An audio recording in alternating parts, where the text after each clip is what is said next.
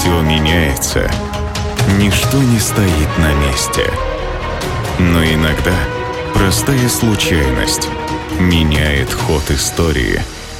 Суть события видна только со временем. Эволюция. Союз как слышите? Москва,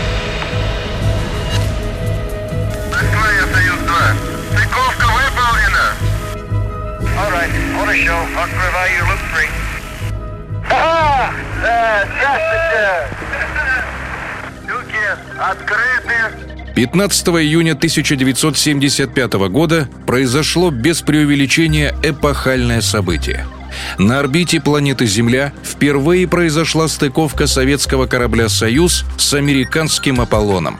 Журналисты назвали это событие «стыковкой двух систем», имея в виду не только технологические, но и политические различия между США и Советским Союзом. Мы нашли возможность блестящего сотрудничества в самой сложной сфере человеческой деятельности в космических исследованиях. Как показала история, это событие не сильно изменило отношения двух сверхдержав друг к другу. Но сегодня не о политике, а о том, как американцы восхитились эргономичностью дизайна советской станции и о том, как технологии космической промышленности пришли в повседневную жизнь. И при чем тут собака? Что такое дизайн, объяснять не нужно – а вот о том, что такое эргономический дизайн, рассказать стоит. Эргономика, простым языком, наука о том, как сделать вещи удобнее и проще в применении. Любому пользователю знакомо понятие «эргономичная клавиатура».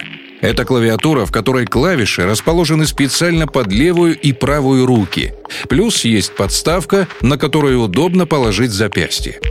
В космосе в условиях ограниченного пространства эргономика имеет огромное значение, и в советских космических кораблях ей уделялось пристальное внимание. К примеру, сервант превращался в приборную панель, а диван был еще и местом для хранения необходимой аппаратуры. Кроме того, для космонавтов в условиях невесомости надо было как-то обозначать условные «вверх» и «низ». Для этого использовалась драпировка из войлока разных цветов. Светлые тона для верха, темные для низа. Войлок использовался не случайно. И сейчас самое время рассказать, при чем же тут собака. Эта история началась за 20 лет до описываемых событий в Альпах. Однажды французский инженер и изобретатель Жорж де Местраль после прогулки со своей собакой в предгорьях Альп в очередной раз очищал шерсть своего питомца от репейника. Любознательность француза заставила его задуматься о том, почему репей такой липучий. Он вооружился микроскопом и увидел, что никаких липких веществ на репейнике нет, а есть мелкие крючки, которыми растение и цепляется за шерсти животных.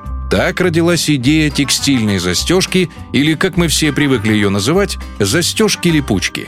Прошло несколько лет экспериментов, прежде чем Жорж заметил, что на нейлоновой ткани при нагреве образуются небольшие прочные крючки.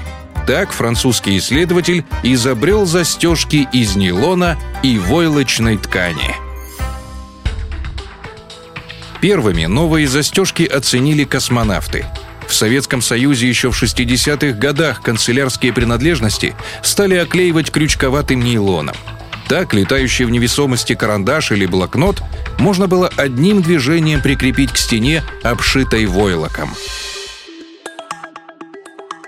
Миссия «Союз Аполлон» прошла спустя 20 лет после изобретения застежки-липучки – на Земле об этом изобретении знали мало, но такая своеобразная рекламная акция сделала этот товар очень популярным.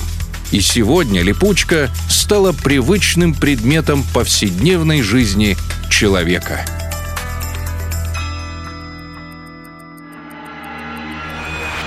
Эволюция. Суть события видна только со временем.